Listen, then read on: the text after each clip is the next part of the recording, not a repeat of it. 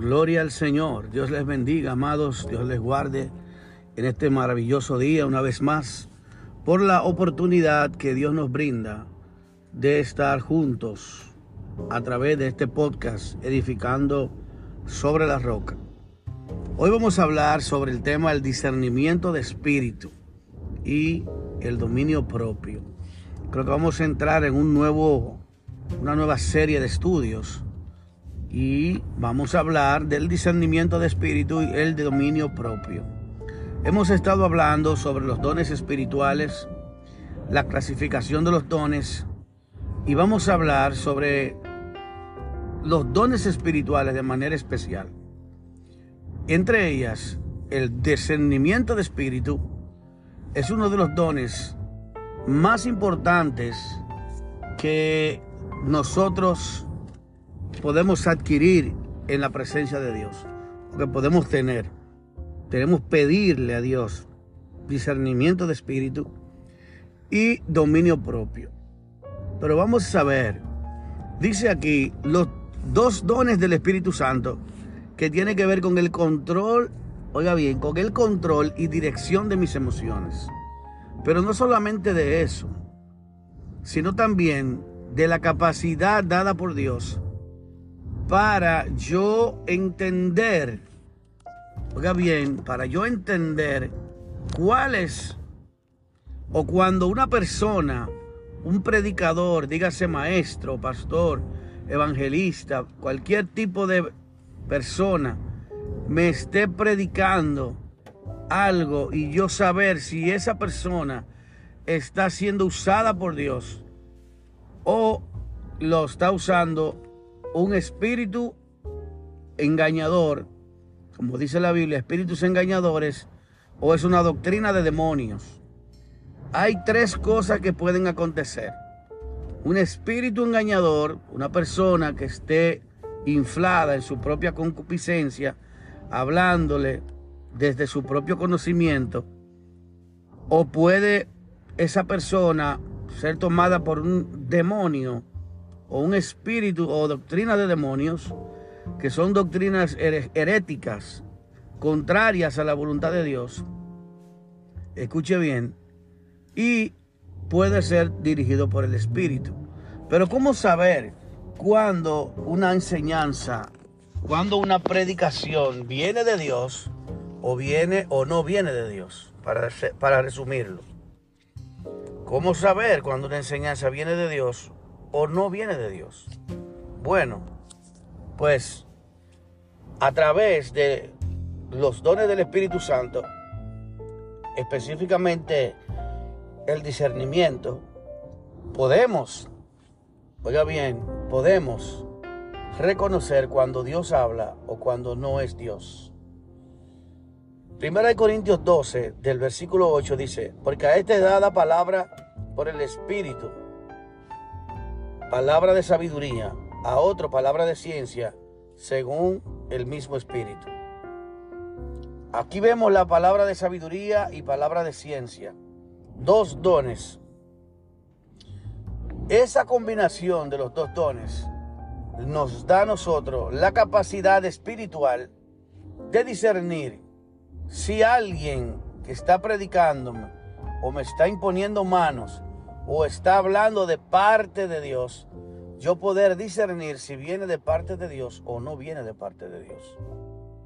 Ya que, amados, muchas personas tienen la confianza de hablar palabras que supuestamente Dios le está inspirando, inspiradas por Dios. Pero no todo el que dice Señor, Señor, está siendo usado por el Señor. No toda la palabra que sale de la boca de un predicador sale de la boca de Dios. En una ocasión escuché a alguien, una persona que se hace llamar pastor, en unas redes sociales que tiene, predicar y enseñar que una persona, eh, que un profeta supuestamente, porque él se da el título de profeta, tiene la capacidad de hablar de parte de Dios, aún no siendo Dios que habla. O sea, Dios respalda, decía literalmente y textualmente, que Dios respaldaba la palabra del profeta. Cosa que es totalmente antibíblica y mentira. Ya que Dios solo respalda la palabra que sale de la boca de Dios. Aunque usted tenga el nombre de creyente, cristiano, y usted se autodenomine profeta y diga que así te dice el Señor, Dios no está comprometido con esa voz si Dios no habló. El discernimiento de espíritu nos provee la capacidad de conocer la procedencia, de dónde vienen algunos mensajes dados por predicadores, maestros y algunos profetizando de parte de Dios o su propio razonamiento. Primera de Juan, capítulo 4, del 1 al 3 dice, amados, no creáis a todo espíritu, sino probad los espíritus si son de Dios porque muchos falsos profetas han salido por el mundo. Oye lo que está diciendo el apóstol Juan, que probemos los espíritus. Pero para eso hay que tener el don del espíritu, para poder analizar en el espíritu lo que se está haciendo. Si viene de Dios o no viene de Dios. Solo con la dirección del espíritu podemos, podemos nosotros conocer si viene del espíritu o no viene del espíritu. Dice, en esto conocer del Espíritu de Dios, Él está dando como una, unos tips aquí. Todo espíritu que confiesa que Jesucristo ha venido en carne es de Dios. Y todo espíritu que no confiesa que Jesucristo ha venido en carne no es de Dios. Dice así, y este es el espíritu del anticristo, el cual hemos, habéis oído que viene y que ahora ya está en el mundo. Es decir, que cualquier persona que estuviese predicando, enseñando y diciendo que Jesús no vino en carne, está diciendo hasta aquí el apóstol que ese espíritu es el espíritu del anticristo. Y que ese espíritu no viene de Dios. Aleluya. Y dice también, amados, escuche bien, mientras otros profetizan, nosotros tenemos la obligación, según el apóstol Pablo, de analizar los espíritus y la profecía del que profetiza. Oiga bien, a diferencia de muchos, como dicen por ahí, que no, que no cuestionen el, al profeta. Todo hay que cuestionarlo. Toda la palabra que sale de la boca de un supuesto profeta hay que cuestionarla conforme a las escrituras.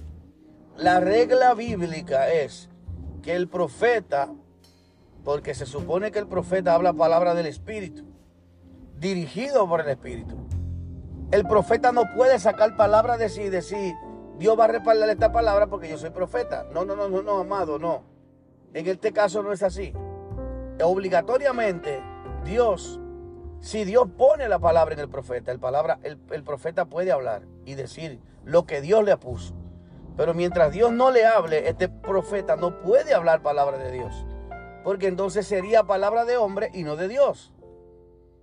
Amén. Entonces, 1 de Corintios 14, del 29 al 33 dice, Asimismo los profetas hablen dos o tres, y los demás juzguen. Y si alguno fuera revelado a otro que estuviera sentado, calle el primero, porque podéis profetizar todo uno por uno. Lo dice aquí. Entonces, es necesario, amados, que nosotros entendamos estas cosas. Que no como dicen muchos por ahí, que nosotros no podemos juzgar. No juzguen al hombre de Dios. No, porque ustedes están juzgando. ¿Quién son ustedes para juzgar? No, aquí la Biblia nos manda, el apóstol Pablo nos manda a juzgar las profecías, a, juzgar las palabras, las enseñanzas. Todo lo que se enseña hay que juzgarlo conforme a las escrituras. No podemos venir nosotros con esta liviandad a no cuestionar lo que Dios nos manda a que cuestionemos. Señores, está en juego nuestra salvación. Está en juego nuestra vida eterna. Está en juego una sola oportunidad que tenemos para hallar el camino al cielo.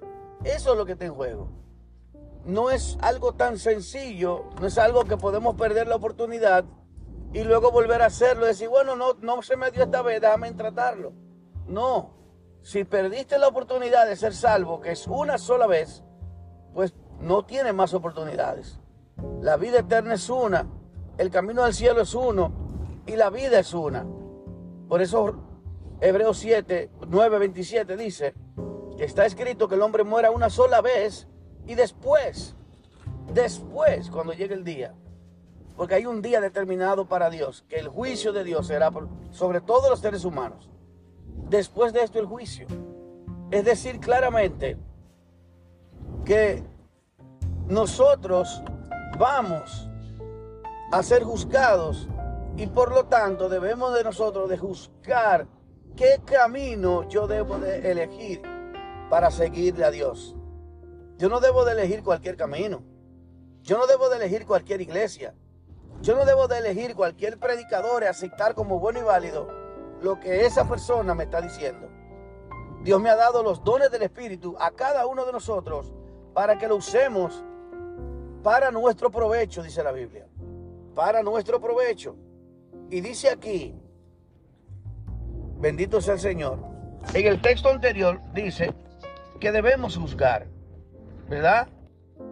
Debemos de juzgar, porque lo que se diga ahí tiene el poder de salvarme o de apartarme de la verdad. Si yo escojo escuchar y aceptar como bueno y válido una enseñanza X sin antes procesarla por el colador de la palabra de Dios, yo entonces estoy asumiendo como una verdad eso y puede que eso tenga consecuencias eternas, porque o me salvo o me aparto de la verdad. Por eso Pablo habla de que muchos hacen apartar el oído de otros de la verdad. ¿Por qué? Amados, la predicación, si viene de Dios, es una bendición porque te lleva a la vida eterna, te salva, te lleva a la, salvación. Pero si es una palabra que va en contra de lo que Dios estableció, pues entonces te condena. Y es por eso que tenemos que estar constantemente pidiéndole al Señor que nos revele. Y por eso es que tenemos, dice la Biblia, que estudiar las escrituras. Porque usted quiere discernimiento del Espíritu, escudriñe las escrituras. El mismo Jesús y la misma Biblia dice, Jesús dijo primero, que ellas son las que dan testimonio verdadero de Él. Y que conoceremos la verdad y la verdad nos hará libre y está en la palabra. Pero también dice que aquellos que por el uso de la palabra han, han sido ejercitados sus sentidos por el uso de la palabra, o sea, por el tanto estudiarla, capacitarse en ella, conocer la palabra, usted se va a dar cuenta cuando alguien venga de parte de Dios a hablarle, a profetizarle o a cualquier cosa a enseñarle o delante de usted. Usted tiene la libertad de elegir si aceptar esa enseñanza o si rechazarla. Usted no está obligado a tomar como sí como una, como una verdad algo que Dios no le, no le, no le no ha aprobado. Usted debe de conocer qué es lo bueno y qué es lo malo. Entonces, amados hermanos, dice también en Hebreos 5, del 11 al 14, gloria a Dios. Hebreos 5, del 11 al 14, nos está diciendo, dice, acerca eh, de esto tenemos mucho que decir y difícil de explicar, por cuanto habéis sido tardos para oír. Escuche bien, tardos para oír. Hay personas que se han convertido en gente tardas para oír. ¿Por qué? Porque lamentablemente, amados, lamentablemente, bendito Dios, lamentablemente, han entrado a un nivel eh, de inconsciencia espiritual en el cual ya no tienen identidad con la Biblia. Su identidad debe de estar en la Biblia. No debe de estar con un concilio, con una, con una doctrina determinada. Su identidad tiene que estar en la Biblia. Esa es la que determina la identidad y el carácter suyo y mío. Por lo tanto, por lo tanto, debemos de conocer la palabra de Dios para saber inmediatamente van a tocar las alarmas, nuestro espíritu, el Espíritu Santo va a poner un, una luz parpadeante que te dice, hay algo que no me suena de Dios aquí. Hay algo que me choca con la palabra de Dios y van a, ven a venir a tu mente uno, dos, tres, cuatro, cinco, diez versículos bíblicos con la que la palabra que tú estás escuchando, la enseñanza o la predicación, puede que tropiece, choque, pam, pam, pam. Y la misma palabra se convierte como en una alarma.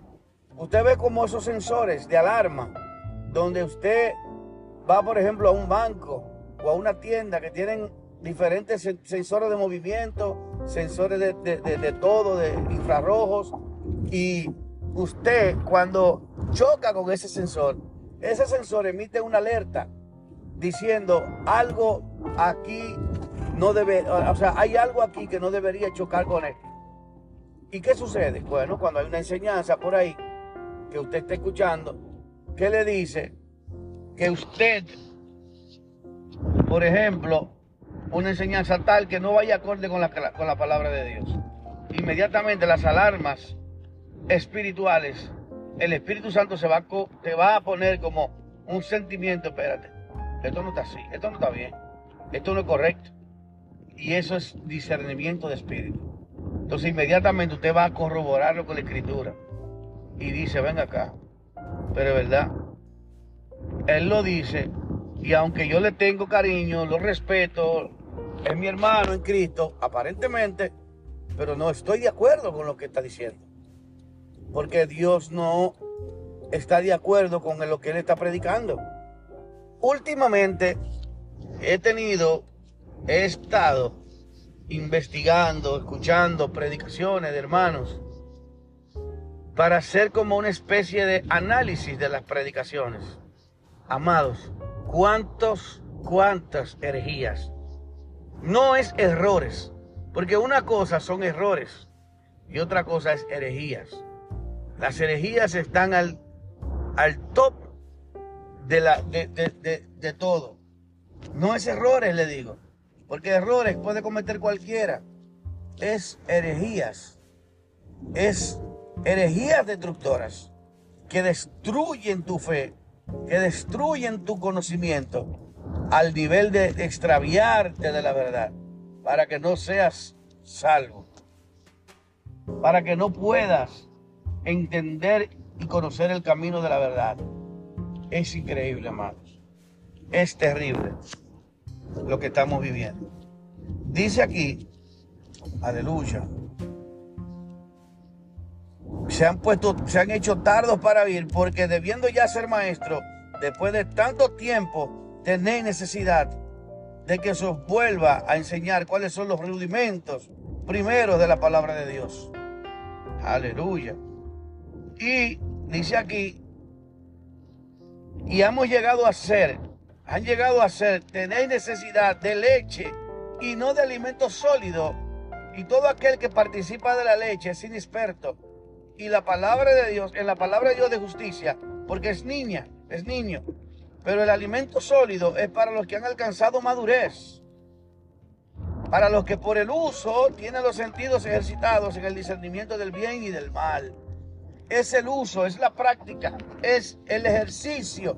Cuando tú tienes ejercicio en la palabra, cuando tú ejerces, oiga bien, cuando tú ejercitas tu fe con la palabra, tú produces músculos espirituales, fortaleza, la capacidad de hacer actividades que antes no podías, como el discernir cuando algo viene de Dios o algo no viene de Dios. Bendito es el nombre de Dios. Quiero dejar esta primera parte por aquí, hasta aquí, para continuar con una segunda parte del tema discernimiento del Espíritu Santo. Así que seguimos, amados. Si te gustan estos temas, estas enseñanzas, pues te invitamos a seguirnos en esta y toda la plataforma que tenemos para que podamos seguir creciendo esta comunidad que cada día aprendemos y consolidamos nuestra fe más en Cristo Jesús. Así que Sigamos hacia adelante. Síguenos, compártelo con tus seres queridos para que otros también tengan la bendición que tenemos de la palabra de Dios. Dios te bendiga y Dios te guarde. Seguimos hermanos edificando sobre la roca. Bendiciones.